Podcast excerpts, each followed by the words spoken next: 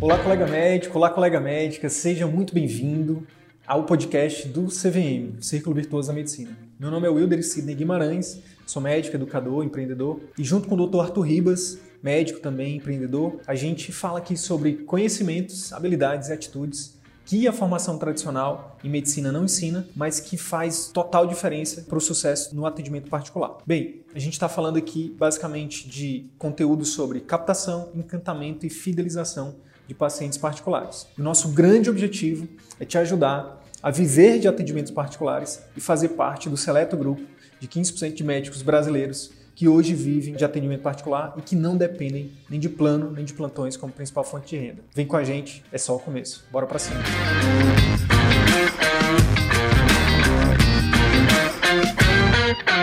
O grande assunto da live de hoje. A gente vai falar sobre. A gente vai se aprofundar um pouco em algo que a gente já falou nas, nas lives passadas, que é a forma de enxergar o mercado de trabalho, né? o caminho do atendimento particular como um caminho que realmente pode levar o médico para esse caminho, né? De muito mais eh, satisfação com a profissão, de retorno financeiro, de impacto na vida dos pacientes. Então, o que acontece? Toda clínica ou consultório particular, a gente tem que entender que o dono, o dono né, desse estabelecimento tem que olhar para ela com uma visão, entendendo que ela é uma empresa. E assim como toda empresa, todo dono de empresa, né, empresas bem-sucedidas, obviamente, eles olham para essa empresa né, e eles desenvolvem três visões principais: a visão estratégica, a visão gerencial e a visão operacional. Então, na live de hoje, a gente vai falar bastante sobre essas três áreas, né?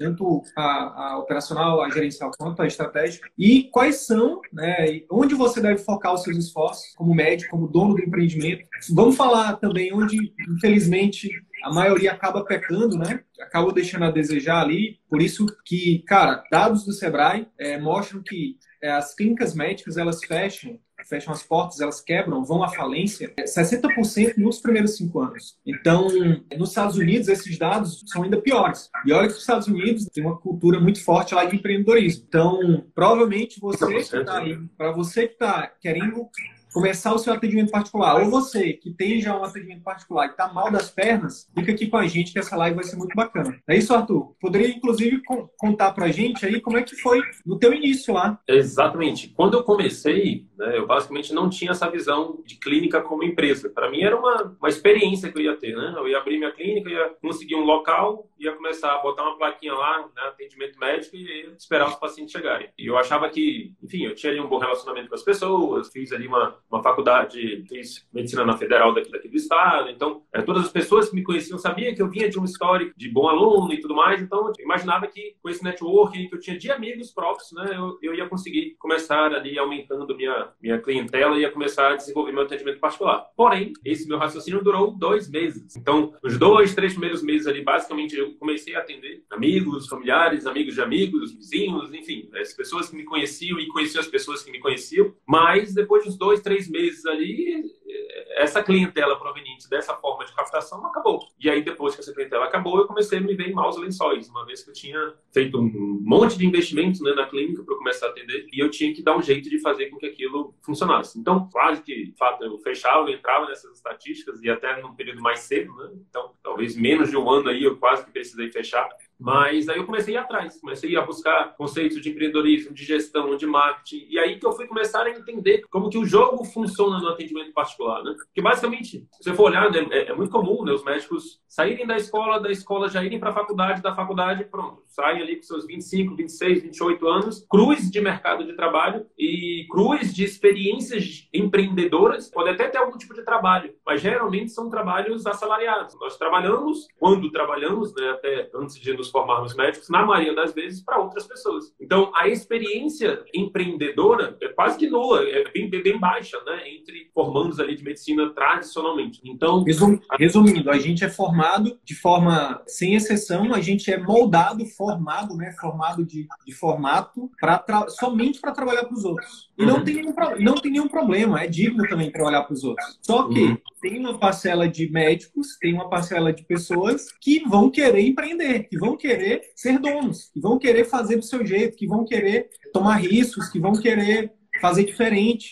E aí a faculdade, a residência, basicamente bota todo mundo dentro de uma caixinha de não, não, você precisa necessariamente passar por plano, você tem que trabalhar para os outros, você tem que ir para o SUS, você tem que, enfim. E a pergunta, e, e, a gente vem aqui, né, o nosso grande, um dos grandes objetivos desse projeto aqui é fazer essa simples pergunta: quem disse? Quem disse que você não pode ser dono? Quem disse que você não pode fazer do seu jeito? Quem disse que você não pode, enfim, deixar o seu legado, contribuir para fazer desse mundo um lugar melhor, fazer as coisas do seu jeito? Por que, que você sempre tem que atender todo mundo em 10 minutos? Quem disse? Onde está escrito isso? A gente está aqui para te dizer você pode fazer diferente. Então, como eu estava é, dizendo, né, então a gente tem as experiências, a gente não tem a experiência empreendedora tradicionalmente, porque enfim, o tempo de formação na medicina e fora uma série de outros fatores, a gente acaba não tendo uma experiência empreendedora. E fora não ter experiência empreendedora, a gente não tem um conhecimento empreendedor. Então, a nossa faculdade, como o Sidney falou, é eminentemente técnica. Nós entramos na faculdade e desenvolvemos todo um conteúdo técnico, prevenir, diagnosticar e tratar doenças. Basicamente, é, nós somos moldados para isso. E beleza isso é necessário, o mundo precisa disso. Porém, o modo como nós vamos utilizar esse conhecimento técnico, como nós vamos vender isso no mercado de trabalho, ele não é discutido na faculdade. E basicamente, como o Cidina falou, quando é discutido, né, orientado ali nas entrelinhas, basicamente se mostra ali um caminho um pouco mais tortuoso, ali um caminho um pouco mais voltado para ter um passar anos ali batendo cabeça ali em plantões, em planos de saúde, em clínicas populares no serviço público, para que, quem sabe, algum dia você queira, você consiga, depois de anos né, trabalhando nesses vínculos, você possa criar o seu atendimento particular. Não tem nada de errado se você queira trabalhar serviço público, se você queira trabalhar. A gente não está dizendo que isso é errado. O que a gente está querendo dizer é que existe um outro caminho. Nós defendemos né, o atendimento particular como uma estratégia de, de, de, que você pode criar, exercer a medicina de fato da forma como você é, estudou para exercê-la e ter um retorno muito mais à altura de todo o seu esforço durante a faculdade. Então, esse é o ponto. Então, como eu não tive nem experiência nem conhecimento, eu fui quebrando a minha cara. Eu decidi, e eu decidi, né? Eu tenho um pouco dessa mentalidade um pouco mais dentro do mundo do, dos investimentos, né? Que chama de arrojada, né? Que não estava mais disposta ao risco. Então, eu pensava, não, eu vou abrir minha clínica, eu dava plantão à noite, dava plantão no final de semana, se não desse errado, tivesse com dificuldade ali no início, eu dava mais plantão para bancar a clínica. Então, é, com essa mentalidade, eu fui abrir a consultório. Só que de fato, as coisas não funcionam. Se você não executar, se você não aprender determinados conhecimentos, né? não planejar, não adaptar aquilo ali para a sua realidade e executar, a probabilidade de você conseguir desenvolver o seu atendimento particular, a sua empresa, no caso, o seu atendimento particular, é muito pequeno. Então, eu passei por esse vale, por essa queda, e a partir do momento que eu comecei a conhecer né, todos esses, esses blocos de conhecimento que não são vistos na faculdade, né, mas que são importantes no mundo empresarial, os meus resultados como meu atendimento particular começaram a melhorar. Show de bola. E aí, só complementando, pra, antes da gente falar das três visões, o que acontece? Como a gente é meio que formado, moldado pra, somente para ter uma mentalidade de empregado, o que acontece? Mesmo quando a gente monta a nossa empresa, a gente tem, é o dono, mas a gente vai trabalhar para a gente mesmo na nossa empresa. A gente acha que é só abrir, chegar lá, vai ter o um cafezinho, vai estar tá tudo organizado, os pacientes vão ter uma, vai ter uma fila de pacientes esperando. Não é assim, né? Então, quando, só para fazer uma comparação breve, quando você tem uma mentalidade de empregado, você, você só quer chegar, atender e ir embora. Até você comemora quando não tem pacientes, por exemplo. Ai, meu Deus, graças a Deus, choveu, não vai vir ninguém. Ai, quantos tem? A gente liga antes, né? Ai, só tem dois. Ai, graças a Deus. Essa é a mentalidade de empregado. A mentalidade de dono é, se não te, se faltar um paciente, um cliente, o dono escorre, dá aquela, aquela lágrimazinha que minha nossa. Por quê? Porque o dono, a mentalidade de dono, é, mesmo que ele não esteja dentro da empresa ali, trabalhando, atendendo, mas ele pensa na empresa como um sistema, como a, uma analogia interessante da gente pensar é como se fosse uma plantação. O empregado, ele vai lá, recebe um, lá, um honorário, lá, uma parte de dinheiro para fazer o trabalho, para arar a terra, para plantar, mas o dono não. O dono, se vier uma praga, ele, o empregado não está nem isso, vier uma praga e acabar com a plantação. O dono não. O dono, ele está investindo ali ali. Ele, ele, ele enxerga ali, um, nossa, um pomar de maçã, enfim, ele enxerga ali prosperidade, ele enxerga. Então, na, a mentalidade do dono é essa. Você não pode só achar que é só chegar lá e atender pacientes. Não. Existem os outros blocos que a gente, o Arthur já falou, a gente falou na live passada. O bloco de captação de clientes. Empresa que não tem clientes não cresce. Simplesmente é simples assim. Se você não está atraindo clientes sempre, você está, ou você está crescendo ou você está morrendo o bloco de encantamento. Então, não é só atender Não é porque você aprendeu a atender o paciente em 10 minutos que no particular você vai ter que atender só em 10 minutos. Não, o paciente do particular é mais exigente. Ele vai esperar mais de você. Se você não superar essas expectativas, que é o encantamento, ele vai para outro. Simples assim. E depois disso, você tem que pensar na, na, nos blocos de fidelização. Tudo isso existem formas técnicas, né? E a gente vai destrinchar isso para vocês workshop a partir do dia 2, é, realmente destrinchar. Vai, aqui a gente está fazendo um aquecimento.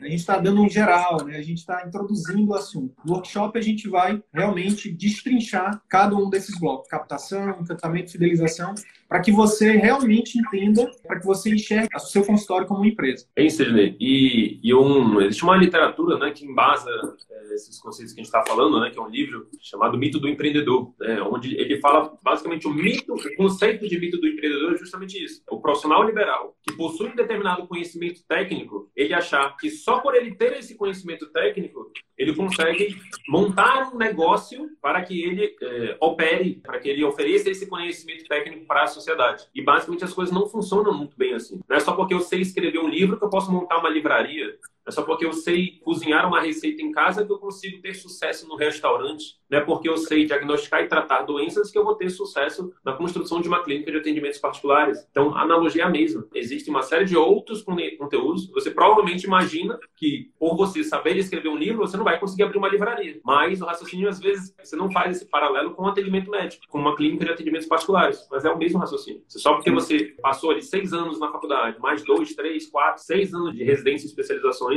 não quer dizer que tudo isso vai te permitir construir um grande empreendimento de sucesso em relação ao seu atendimento particular. Você basicamente zerou ali, né, ou avançou bastante o pilar técnico. Porém, como o Sidney falou, existem a necessidade de várias outras estratégias, seja de captação, de vários outros conteúdos, para que você desenvolva os outros blocos necessários para que uma empresa funcione. Então, existem conteúdos necessários que você aprender para você desenvolver estratégias de captação, de encantamento e de fidelização. Conteúdos como marketing, como gestão, conteúdos que a gente falou na, na live passada, né?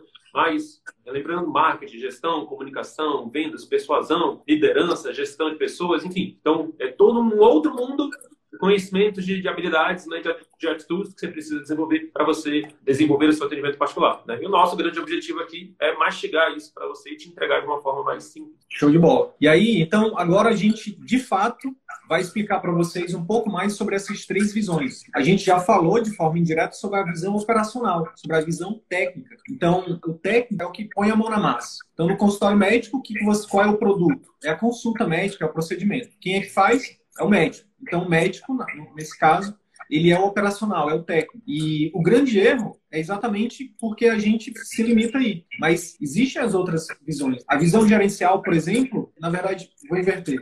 Vou começar pela visão estratégica. A visão estratégica é você fazer as definições né, estratégicas, né, você pensar, olhar para frente. Né, você pegar a sua empresa, beleza, hoje eu tenho eu estou num consultório de um terceiro, atendo de, de, tal maneira, mas como é que eu quero estar daqui a um ano? E aí você faz o seu planejamento estratégico.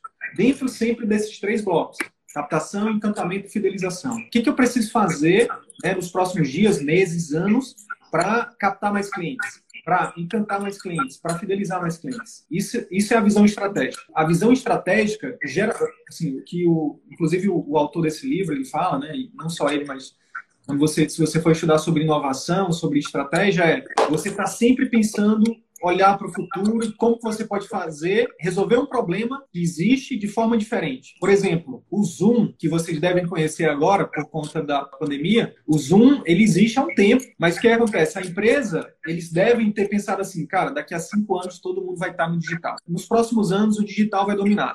E eles criaram uma empresa, criaram uma solução diferente, mesmo não tendo essa demanda que tem hoje. E aí veio o boom, a pandemia, e o Zoom explodiu. Uma das empresas que mais cresceu no mercado. Enfim, aí são, exemplos são vários. A própria telemedicina. Muita gente que já vinha se preparando para a telemedicina, quando foi liberada a telemedicina, essa pessoa está o quê? Agora surfando. Eu tenho um amigo pessoal que ele falou, cara, eu já fazia telemedicina. E agora, depois que foi liberado, eu só continuei, mas eu já tinha até pacientes tá, e tudo mais. É, então, a visão estratégica é você estar tá sempre se preparando para o futuro. É, não ter essa visão estratégica, olha o perigo de não ter isso. A gente pode citar aqui Kodak, Blockbuster, que mais? Enfim, a, a, os próprios carros hoje, é, é, muito louco. Me corrija aí, Arthur, se eu estiver falando besteira.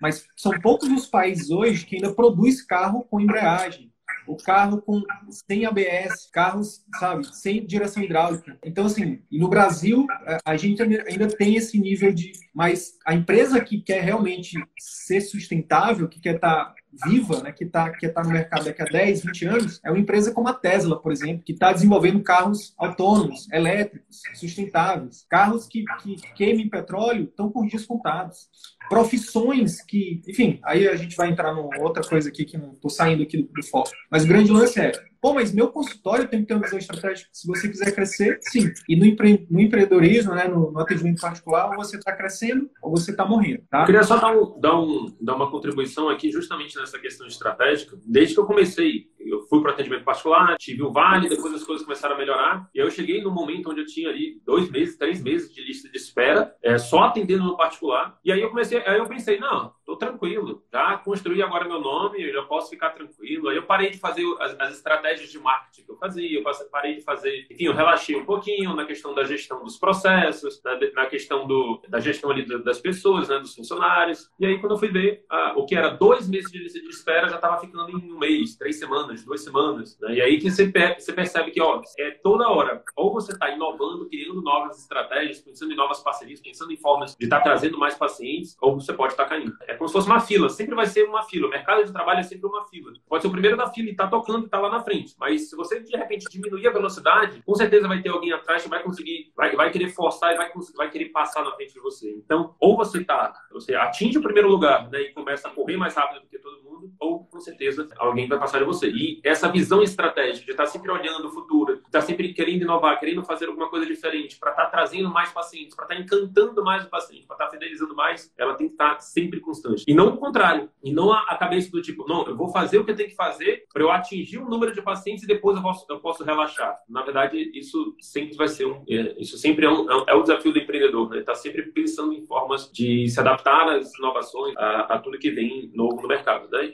E às vezes se a gente não, não percebe, empresas paralelas começam a, que, a, pegar o nosso mercado. Então, às vezes, quem sabe, enfim, no futuro muito próximo aí, algum aplicativo, alguma coisa vai começar a estar diminuindo a clientela do médico. Então, não é Cara, necessariamente só, só a visão voltada ali para o seu negócio. É interessante você ter uma visão geral de mercado. Você buscar sempre conhecimento, estar sempre ligado em, em tecnologia, enfim. É, de, tem, tem, algumas, tem algum, alguns estudiosos aí do mercado estão usando uma frase que é mais, não é exatamente assim como eu vou falar, mas, mas mas a ideia é essa. Nos próximos anos, só vão ter dois tipos de, de, de pessoas: as que estão na internet e, a que, e as que não estão fazendo mais negócios, as que estão fora dos negócios. Então, o médico que não tiver na internet, que não começar o mais rápido possível a se posicionar na internet, ele está fadado ao ostracismo digital, né? Ele está tá fadado a ficar ali realmente num lugar que cada vez mais vai ser difícil para ele se manter, manter faturamento, manter. É, por quê? Porque está todo mundo digital. Né? Agora, a gente também, nós temos aqui um posicionamento muito forte em relação ao, ao relacionamento que o médico cria com o paciente. Acaba que é muito paradoxal isso. Ao passo que a gente está dizendo que a gente precisa se aproximar das tecnologias, porque senão a gente fica para trás, a gente também chega e fala assim, mas você tem que se aproximar mais ainda das pessoas. E o ideal é que você use os dois, né? A tecnologia para se aproximar, por exemplo, que é uma das coisas que a gente fala bastante. Então, tem duas coisas que o médico precisa estar ligado, que fazendo esse parênteses da parte de inovação. Então, a questão do digital e a questão do relacionamento. Como é que está o seu relacionamento com seus pacientes? Porque a gente acredita muito que uma relação muito boa com o paciente é o que vai te manter de forma sustentável e realmente tendo pacientes no seu consultório. Mas vamos lá, visão estratégica. Ele define, só voltando para a gente entender, define então, faz as definições dos blocos que têm que ser realizados dentro da sua empresa. Então, seja de captação, de encantamento, de fidelização. A visão, a visão gerencial, né, a parte gerencial da empresa, o que, é que vai fazer? Vai pegar essas definições e vai passar para a parte operacional, para a parte técnica e vai acompanhar, vai fazer o controle disso. Então, por exemplo, ah, eu vou agora começar a fazer, eu vou começar na parte de marketing, eu vou começar a publicar conteúdos, eu vou fazer stories, eu vou fazer, eu vou começar a divulgar a telemedicina. Essa é uma definição estratégica. O gerencial vai lá e passa para o técnico, né, para o operacional, para quem de fato vai meter a mão na massa e vai fazer. Então, olha só. Ele dessa... monitora, né? ele monitora, ele controla, ele avalia. Ele... Então, a partir de tal data, a gente vai começar a fazer stories, vai começar a produzir conteúdo, fazer um vídeo, três vídeos o feed, vai impulsionar isso através das ferramentas de tráfego. A gente vai construir um site, lá o site vai estar assim, assim, assado. Então, beleza. Aí é onde entra o controle. Daqui a tanto tempo, esse cara do gerencial, ele vai ter que parar e ver se está sendo feito pelo operacional. E aí, tá, por que está sendo feito? Beleza. Houve algum problema? O que a gente pode melhorar? É, ou então não foi feito? Por que, que não foi feito? É, e aí vai ter que haver sempre essa, essa conversa entre o operacional, o gerencial e o estratégico. Porque o estratégico também, cara que é muito, eu sou muito estratégico, por exemplo. O estratégico ele viaja na maionese. Vamos fazer acontecer, principalmente quando você é muito criativo, você quer botar muitas ideias em prática ao mesmo tempo. Então, o próprio livro fala isso, o mito do empreendedor. O gerencial é quem segura o estratégico e o estratégico não voar, entendeu? Não querer, enfim, viajar. Só que o gerencial também, ele precisa também ter esse contato com ambas, porque senão ele fica sempre querendo,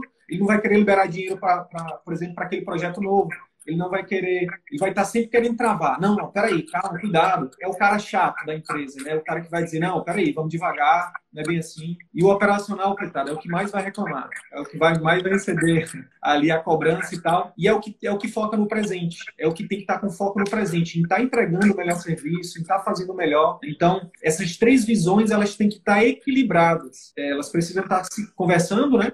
E precisam estar equilibradas. Qual é o grande erro, Arthur, que, que ocorre por exemplo, no caso dos colegas no, no, particular? Se foca exclusivamente no operacional. Não tem nenhuma definição estratégica, não tem nenhuma atividade de gestão e de controle, e basicamente ele senta, ele quer sentar e atender e ir embora. Quero sentar, quantos pacientes eu tenho hoje? Ele contrata no máximo a secretária, transforma a secretária numa gerente, e ela não faz nem, faz meio serviço de qualquer, de qualquer coisa, né, que a função dela é outra, mas acaba transformando ela no gerente, chega para ela e pergunta, tem cliente? Tem, não tem paciente? É pronto, vai embora. E isso a gente sabe que dentro de um, de um consultório de atendimento particular, não funciona. Muitas das vezes, no início, comecei, quero começar agora meu consultório particular. É bem provável que você tenha que fazer as três coisas. Então, é bem provável que você tenha que fazer a parte estratégica, que você tem que fazer, gerenciar esses processos. Como o Sidney falou, o estratégico vai criar processos, vai, vai, vai pensar em estratégias e até em processos. O, o gerente ele vai operacionalizar os processos. Ele vai vistoriar para que os processos estejam sendo executados pelo operacional. Quem é o operacional no atendimento particular? O médico. Quem é operacional num, no restaurante, um chefe. Quem é, operacional num, numa padaria, padeiro. Beleza, mas se não houver uma mentalidade de gerencial para ver se os, os pré-requisitos necessários para que aquela operação aconteça, você não consegue exercer a melhor operação possível. Então, para você exercer o seu simples processo de atender clientes, você precisa de toda uma estrutura montada, você precisa de um abastecimento, você precisa de limpeza, você precisa de, de controle financeiro, você precisa do marketing funcionando. Então, não é só operacional. Não adianta você ir para o particular só com a visão operacional de, ah, não, quero só sentar e atender. E num primeiro momento, até você ter uma marca consolidada, a gente até acredita que é quase é, é bem difícil de você fazer uma parceria 100% no sentido de, ó, esse daqui, eu, eu abri minha clínica com um sócio, esse sócio vai cuidar da parte gerencial e estratégica e eu vou só chegar e atender. A gente defende que é, é bem improvável que no atendimento particular você consiga desenvolver na sua plenitude isso, uma vez que é bem importante que o médico participe do processo de definições estratégicas, porque ele que sabe, por exemplo, qual área de atuação ele vai atuar, qual público-alvo ele quer ter, qual o, enfim, preço de consulta, tem uma série de, aspectos que podem ser conversados com um terceiro, mas tem muita coisa que quem vai ter que precisar definir é você. E se você não tiver, não parar esses, essas horinhas aí, na, principalmente no início, para você fazer essas definições, ou até fazer em conjunto com um possível sócio que vai só cuidar da parte administrativa, beleza, mas é bem importante que, no início, pelo menos a parte estratégica e operacional, né, você esteja à frente. Né? E com o tempo é bem tranquilo você é, terceirizar alguma dessas partes, né? principalmente a parte é, gerencial. E quem sabe até futuramente uma parte operacional. Né? Digamos que você cria um sistema na sua clínica de funcionamento, de, de organização ali, tanto da parte financeira, da parte de abastecimento, da parte de limpeza, da parte de atendimento. Sua equipe está toda funcionando direitinho. Você pode se substituir. Você pode tirar você ali da função de médico, do, do operacional que vai atender e contratar e trabalhar num serviço ali de parceria, de enfim. Aí você vai avaliar qual seria a melhor relação trabalhista, né? E você coloca outros colegas para trabalhar ali para você. Então, nessa situação, você sai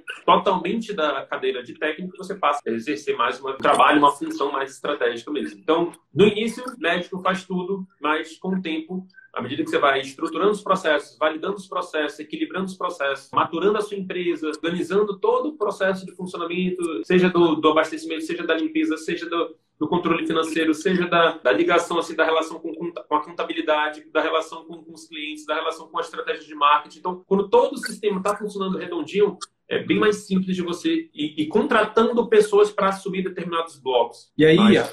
eu queria entrar na parada dos POPs, né? Para a gente só dar um, uma geral aqui dos POPs. A gente vai falar de forma mais aprofundada no workshop, mas os POPs, que é uma abreviação de procedimentos operacionais padrão, é como se fosse um manual de instruções que você cria para cada setor da sua, da sua empresa. E o grande lance dos POPs é que uma vez que você faz isso, acabou. Tipo, você só vai melhorar esse processo. É óbvio que no início dá um trabalhozinho, né? Mas é algo que faz com que realmente seu atendimento vá para outro nível. São muitos alunos, cara. Arthur, cada, cada contato que eu tenho feito de consultoria com os, com os colegas, eles vêm falar isso pra gente, né, cara? Depois que eu coloquei no papel e que eu treinei a secretária, cara, vai para outro nível, sabe? Os pacientes notam, sabe? Todo mundo nota ali que existe uma organização existe um fluxo, né? Que não é um negócio bagunçado. Então, POP, então, é basicamente você escrever, é o manual de instrução da sua clínica. É você ter isso mapeado. Se o seu funcionário, por exemplo, sair, se houver qualquer. Enfim, quando você tem um processo definido, você não fica na mão de funcionário, por exemplo. Tem uma frase do livro, né, do mito do empreendedor, que ele fala assim, ó, uma empresa deve depender de sistemas e não de pessoas. Olha que interessante. E aí cito o exemplo do McDonald's e da Ford, que são duas gigantes do mundo do, dos negócios aí. E aí, pegando o McDonald's como exemplo, eu já quero, só para não esquecer, falar do filme Fome de Poder, que está no Netflix. Se você quiser entender mais sobre processos, sobre a importância das três visões, acho que esse filme é fenomenal. Fica aí como dica prática, como uma das dicas práticas de hoje. Por quê? Porque, eu não vou dar spoiler aqui, mas lá fica muito claro você vê a importância de você, como dono do negócio, ter uma visão estratégica, uma visão, como eu falei, inovadora, de crescimento, de melhoramento, mas também você vai ver a importância de ter um processo bem definido e você vai, ter, vai ver a importância também, obviamente, do operacional que funciona. Então, a gente já deu uma dica de livro, né, o mito do empreendedor. Se você quiser realmente, se você já tiver cliente e não tiver lido esse livro, você está de brincadeira na tomateira, que nem diria o, é, se você quer abrir seu consultório, não leu esse livro ainda, é obrigatório. E aí fica a dica também de filme Fome de Poder, lá no Netflix, a história do McDonald's. É isso. Eu acho que de dica prática que a gente pode dar essas duas fontes, introduzindo esse conteúdo. Existe um, um aplicativo, dentro dos, dos, aplicativos de podcast, existe um perfil né, chamado Resumo Cast a gente acha bem interessante para você ficar ouvindo um trânsito, num, enfim, numa situação onde você está ali com a cabeça mais livre. Você pode botar ali para ouvir, eles fazem resumos de livros. E lá tem o livro do empreendedor. Mito do empreendedor. Isso, e lá eles abordam né, um pouco mais desses. Eles resumem, fazem esse processo, dão um pouco mais de explicações em relação a essas três visões. E aí complementaria mais ou menos o que a gente viu aqui. É, a gente.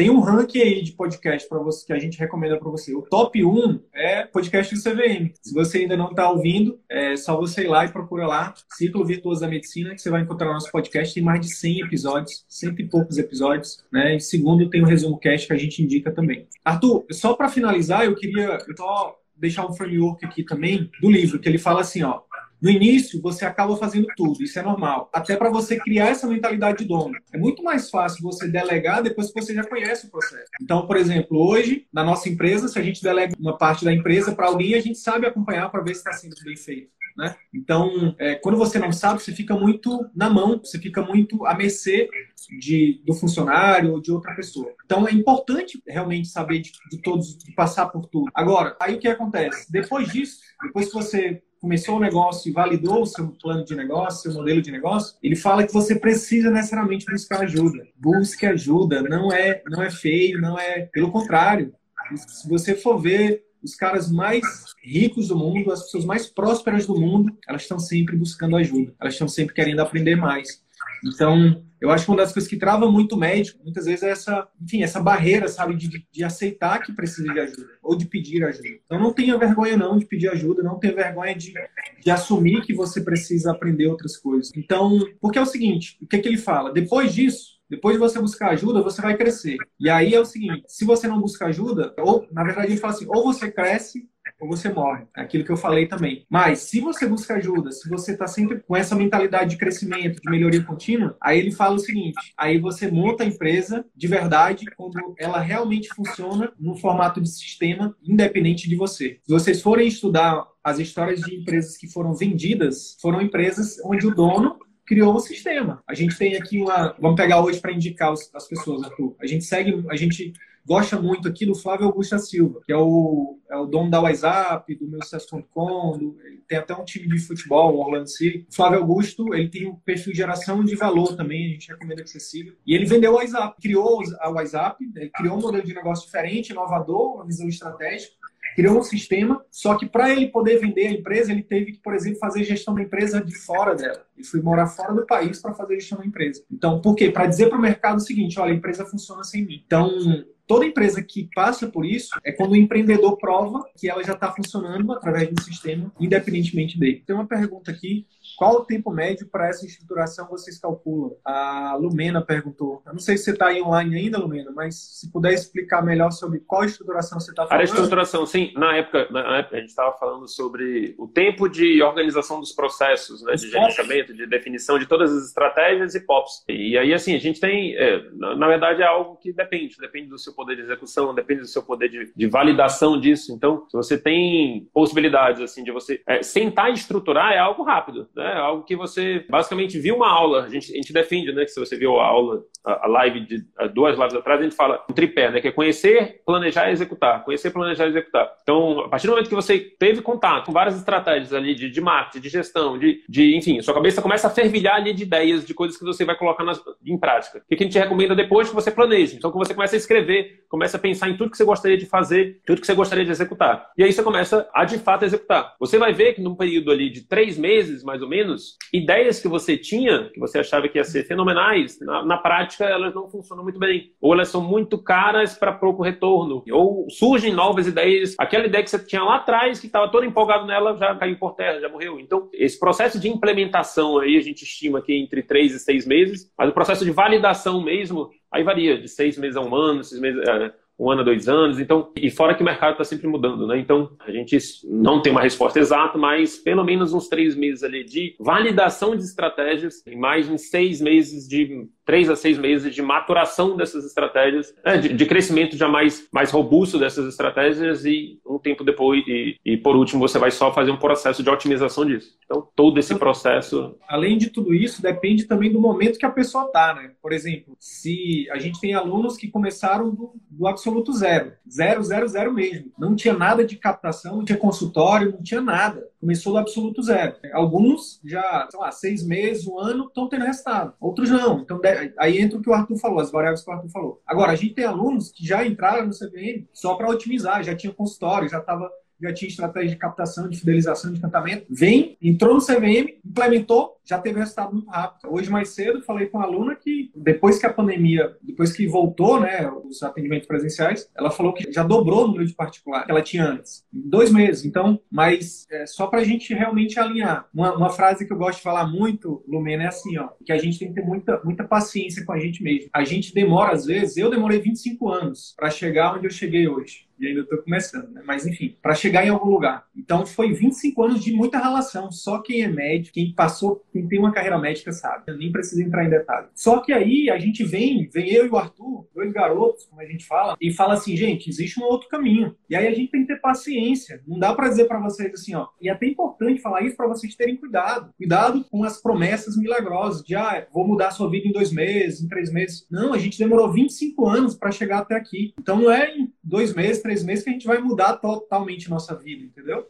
É um caminho, é um outro caminho, a gente tem que construir. É um caminho que a gente, às vezes, vai ter que desconstruir para poder construir. É óbvio que, dependendo de cada caso, você pode ter resultado mais rápido entendeu? meses. Mas aqui o que eu, a gente acho que cada vez mais vai, vai ser importante, pessoas como a gente que está que tá se posicionando na internet, ser claro e ser honesto com, com a audiência. Não é da noite para o dia, não é sem esforço, não é mágica, é tem, tem trabalho, tem abdicações, mas o resultado é maravilhoso. E funciona também, né? Acho que é uma coisa é. muito importante ver. E, essa, e respondendo essa questão de vale a pena abandonar concurso público para particular, a gente tem uma aula que a gente fala, tem lá no, pelo YouTube, de como fazer a transição segura, mais rápida e segura dos plantões ao plano de saúde para atendimento particular. Basicamente, o raciocínio é o mesmo dentro do concurso público. A gente falou um pouco nas últimas duas lives, não sei se estava presente, mas gente defende que você faça um exercício, né, que é o diagnóstico situacional, que é você basicamente identificar identificar quais são os seus vínculos, todos os seus vínculos, identificar qual é o tempo que você dedica a cada um dos vínculos e o retorno que você tem em cada um desses vínculos. Feito isso, você vai ter uma métrica chamada retorno por hora trabalhado. E aí, depois disso, você ainda faz uma métrica do quanto que cada vínculo tem de percentual em relação ao seu faturamento total. E o quanto que cada vínculo tem percentual em relação ao tempo de trabalho total. Beleza. Tendo isso, você vai fazer um segundo exercício.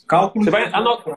É, beleza. Fez o cálculo de retorno por hora e depois você vai fazer o levantamento de despesas despesas fixas, pessoais e profissionais. E aí, beleza, uma vez que você tem ali um cálculo de despesas que você precisa para manter o seu padrão de vida, né? Você, da sua família, enfim, você vai avaliar ali para o seu diagnóstico situacional. Você olha ali e avalia. Cara, eu preciso de X, só que o meu faturamento está aqui. Então eu posso abrir mão de um concurso público, abrir mão de um determinado vínculo, uma vez que eu quero investir meu tempo, minha energia e meu dinheiro numa estratégia que vai me permitir ter um, um faturamento muito maior trabalhando muito menos. Então, se você faz esse diagnóstico, ele te permite essa clareza. Agora, se você faz esse exercício você percebe que você está totalmente no limite ali e que se você sair de determinado vínculo você vai comprometer a qualidade de vida, a gente recomenda que você vá de uma forma mais tranquila. O que, que a gente também fala? Existe o conceito ali de, de capital de giro, que é, o, é, você fazer um cálculo ali mais ou menos dos seus custos fixos, e seja pessoais, seja profissionais, aí você multiplica de acordo com o seu perfil. Se você for um perfil mais conservador, você, você multiplica por um ano. Então, se você tem ali um custo fixo de, um exemplo, para facilitar o cálculo aqui, 10 mil reais, e aí você é mais conservador, você vai, em um ano, você precisaria ali de 120 mil reais para se de repente não entrar nada de dinheiro, você ter todas as suas contas pagas. Então você pode começar a juntar esse recurso para que você tenha uma tranquilidade maior em abandonar determinados vínculos, pensando em desenvolver as estratégias necessárias no atendimento particular. Então, nessa aula a gente fala basicamente sobre isso, né, sobre como você construir ali uma transição mais segura, mas parte desses conceitos. A gente não pode te dizer, ó, oh, não, sai aí do teu concurso público e vai para o particular porque é o melhor caminho. Isso seria responsabilidade nossa. Porque a gente sabe que existe um caminho, como o Sidney falou. Existem altos e baixos. Tem gente que abre consultório particular e fica ali meio sem ter um, um, paciente. Então, a gente recomenda formas de você fazer essa transição mais segura, de você acelerar o processo onde o seu atendimento particular vai de fato te trazer retorno, mas existe um risco aí nesse processo e esse risco tem que ser muito bem calculado né, para que você faça os processos certinhos e não comprometa é, o que você já tem agora de retorno, de qualidade de vida. Teve uma, teve uma aluna recente Arthur, que eu fiz uma consultoria com ela, que ela fez esse exercício que você falou agora, e ela viu, cara, que, primeiro, ela estava, onde ela estava trabalhando como é, plantonista, um plantão que ela, inclusive, que ela gosta, ela falou, eu gosto de dar plantão. Eu não quero dar plantão todo dia, mas esses plantões que eu dou aqui estão mantendo meu padrão, então tô, tá ótimo. E aí ela tinha outro vínculo e tinha mais um serviço público. E aí o serviço público ela não gostava, porque entra essa variável também, né? Entra a variável de você gostar ou não. Não é só o fato do retorno financeiro, né? E aí ela disse o seguinte, quando ela fez esse exercício, ela viu que se ela saísse do concurso, ela só ia deixar, é, o que mudou na vida dela era que ela ia deixar, ao invés de guardar, sei lá, 10 mil, ela só ia guardar 5. Uma coisa assim, entendeu? Então, assim, não ia mudar em nada na vida dela. Pelo contrário, do ponto de vista negativo. Vai mudar muito, e deve estar mudando muito, porque agora ela tem meio expediente para ela focar só no consultório. Olha que coisa bacana. Então, é um exercício de clareza muito grande, né, cara? Se a gente tivesse. Se todas as pessoas tivessem realmente acesso a fazer isso, seria legal. Então é isso. Se esse conteúdo gerou algum valor para sua carreira médica, eu quero te fazer dois pedidos. Primeiro, compartilhe esse episódio com seus colegas médicos, porque eles podem se beneficiar desse conteúdo. Utilize os seus grupos de Telegram, WhatsApp ou mesmo as suas redes sociais. Segundo pedido, visite as redes sociais do CVM. Procure Ciclo Virtuoso da Medicina no YouTube, no Facebook e arroba CV da Medicina no Instagram. Te vejo por lá. E até o próximo episódio. Valeu!